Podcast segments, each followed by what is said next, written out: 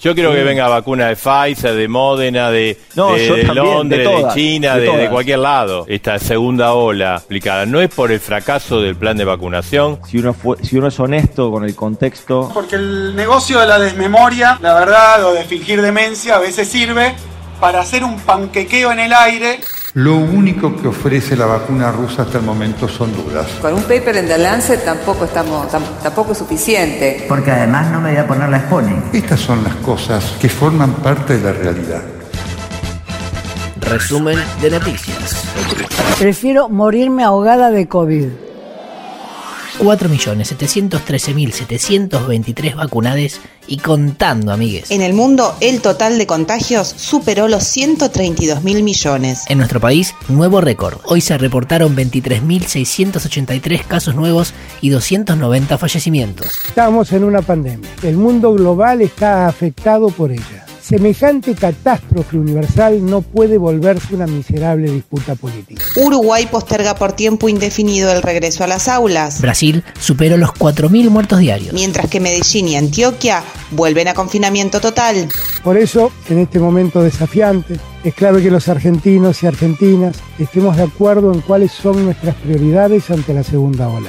Habló Alberto. Hubo anuncios para frenar el crecimiento de casos. Se suspenden los viajes de egresados, de estudio y de grupos turísticos. En zonas con alto riesgo se suspenden actividades sociales en domicilios particulares, Reuniones en espacios públicos de más de 20 personas. bingos, casinos, discotecas y salones de fiesta. Práctica de deportes en lugares cerrados de más de 10 personas. Cierre de bares y restaurantes a partir de las 23. Prohibición de circulación entre las 0 y las 6 de la mañana. Concretamente en el ámbar, solo podrán usar transporte público de pasajeros, trabajadores considerados esenciales, toda la comunidad educativa y aquellos que ya fueron expresamente autorizados. Ya hemos vacunado con al menos una dosis a más del 90% del personal de salud. Queremos terminar el mes de abril con la mayor cantidad posible de personas de más de 70 años vacunadas. Las nuevas medidas entran en vigencia a las 0 horas de este viernes y se prolongan hasta el 30 de abril. Terminado el discurso de Alberto, hubo un raid mediático del jefe de gabinete que fue entrevistado por casi todos los medios disponibles.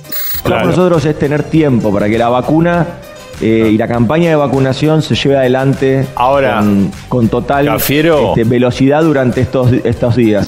Hubo anuncios en ciudad. Bares, restaurantes, cines y teatros de la ciudad de Buenos Aires cerrarán sus puertas a las 23, pero quienes estén dentro podrán permanecer hasta las 24. Respecto a la restricción a la circulación, que ya, ex- ya expresamos nuestro desacuerdo, porque está comprobado que la circulación al aire libre y con tapabocas no genera riesgo de contagio. Ahora, como toda norma y como corresponde, la vamos a respetar.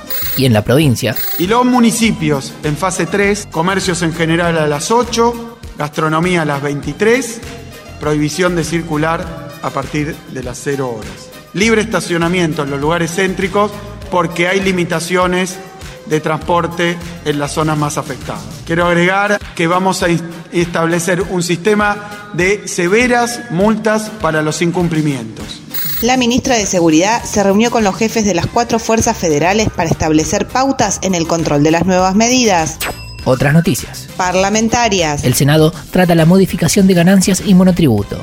Hay acuerdo entre oposición y oficialismo para su inmediata sanción. Además, se tratará un proyecto para prevenir y combatir el acoso sexual en espacios públicos y por vía electrónica. La legislatura bonaerense trató hoy el régimen simplificado de ingresos brutos que pretende unificar el impuesto provincial al monotributo y un nuevo régimen de moratoria. Desigualdades. El INDEC difundió el informe de distribución del ingreso. El salario promedio quedó en 36.246 pesos a fines de 2020. Para los hombres, el promedio fue de 37.910 pesos y para las mujeres 28.937, un 24% menos. La canasta básica total de 2020 rondó los 50.000 pesos. y el 10% más rico gana 21 veces más que el 10% más pobre. Hablando de ricos y desigualdades, Ya hay alrededor de 80 nuevas medidas cautelares para no pagar el aporte solidario a las grandes fortunas. entre las cautelares hay seis miembros de la familia Caputo. Cada uno de ellos tiene más de 200 millones y no quieren pagar. Otro es Constancio Carlos Vigil,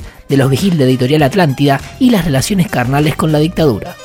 Los vendedores ambulantes tendrán acceso a un carnet que los identifica como trabajadores de la economía popular. Con este reconocimiento oficial se espera evitar el hostigamiento policial. Absolvieron a Mariana Gómez, la joven condenada por besar a su pareja en Constitución. Una fiscal brasileña acusó a Juan D'Artés por el abuso a Telma Fardín. Desde el momento en que la actriz realizó la denuncia, D'Arte se refugió en Brasil, su país natal, cuya constitución asegura la no extradición. Pero habilita a que sea juzgado en Brasil por un delito cometido en el exterior.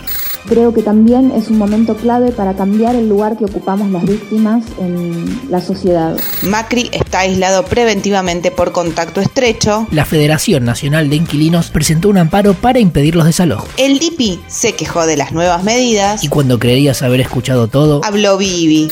En determinados lugares, lo, lo, los hisopados tienen unos metales, unas cosas extrañas, no sé cómo, se, cómo explicarlo fácil, que bueno, te ponen eso y te va a dar positivo, porque en realidad no sos vos, es lo que le ponen al hisopado, ¿para qué?